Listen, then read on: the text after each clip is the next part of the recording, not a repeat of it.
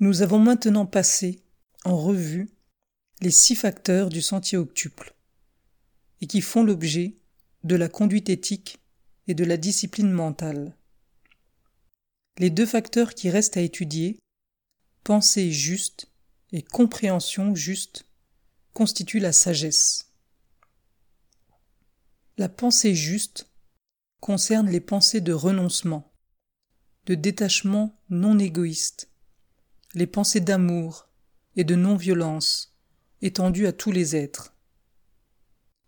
Il est intéressant et très important de remarquer que les pensées de détachement non égoïste, d'amour et de non-violence sont groupées dans la sagesse.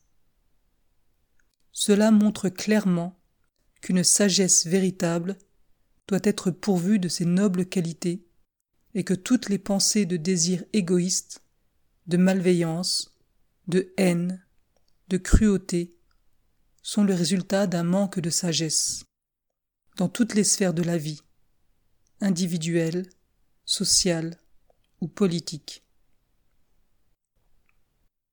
La compréhension juste consiste à comprendre les choses telles qu'elles sont.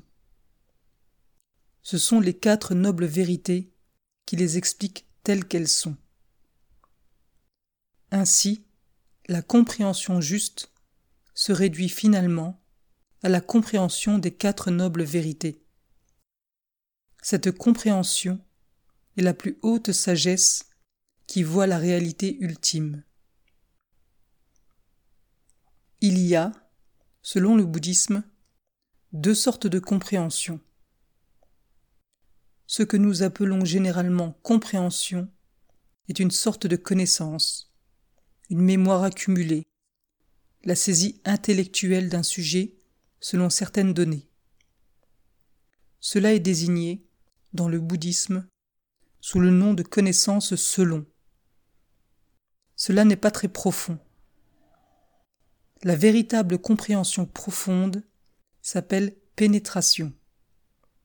C'est voir une chose dans sa nature véritable, sans nom, ni étiquette.